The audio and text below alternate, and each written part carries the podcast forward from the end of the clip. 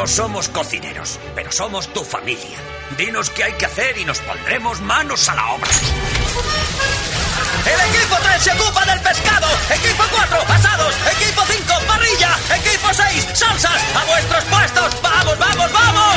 Los que manipuláis comida, caminad sobre las patas traseras. Pablo San Agustín, director general de Arelux. Buenas noches. Muy buenas noches, Alberto. Hemos escuchado a la, empresa, o la empresa, no, la película Ratatouille, un ejemplo de colaboración entre ratones que podemos eh, ser empresas o, personas, eh, ¿no? Y de eso vamos a hablar en la jornada de hoy. Porque nos decías, eh, una de estas semanas, el que está avanzando y mucho la colaboración entre empresas aragonesas, que tú ves que está, que está el espíritu nodriza, lo puedo llamar así, está, está mojando en la, en la sociedad. Sí, exacto. Se me ha dado las últimas semanas, la verdad que varias reuniones con emprendedores, pues siempre ha salido el mismo tema de conversación, que parece como que, no sé, en Aragón nos estamos quitando los emprendedores ese traje localista, por así decirlo, que siempre nos han puesto de pueblerinos y, parece que, estamos de acuerdo de que, vamos, que los emprendedores aragoneses ya estamos empezando a invadir del resto de España. Un eh, ecosistema del que, del que hablabas eh, y por qué es bueno colaborar entre, entre empresas. ¿Qué puede aportar, por ejemplo, Arelus, una, una empresa, a otra, a otra compañía? Eh, imagino que la experiencia y algo más, ¿no?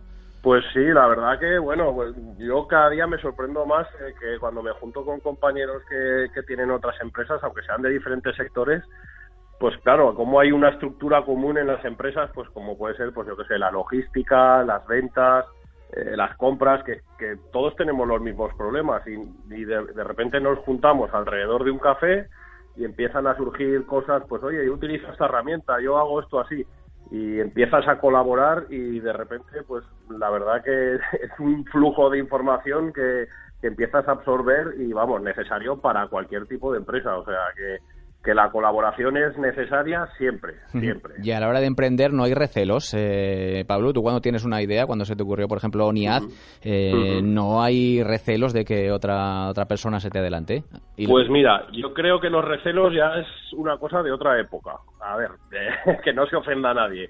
Pero yo creo que ya la gente más joven que estamos entrando en el mercado laboral, sobre todo en el mercado del emprendimiento, yo creo que ya nos hemos quitado un poco esa máscara de encima de, construir una muralla china alrededor nuestro de conocimiento y, ya la colaboración yo creo que ya lo, llevamos en los genes. O sea, ya el tema de, compartir, de colaborar, es que yo creo que es el futuro. O sea, es que ya no, no queda lugar para recelos aquí. o te unes o, no te queda otra. O sea, es eh, la colaboración es, vamos, la herramienta número uno que va a haber en los próximos años en, el mundo del emprendimiento. Pablo, ¿y todas las empresas pueden colaborar con todas o hay que buscar los puntos en común?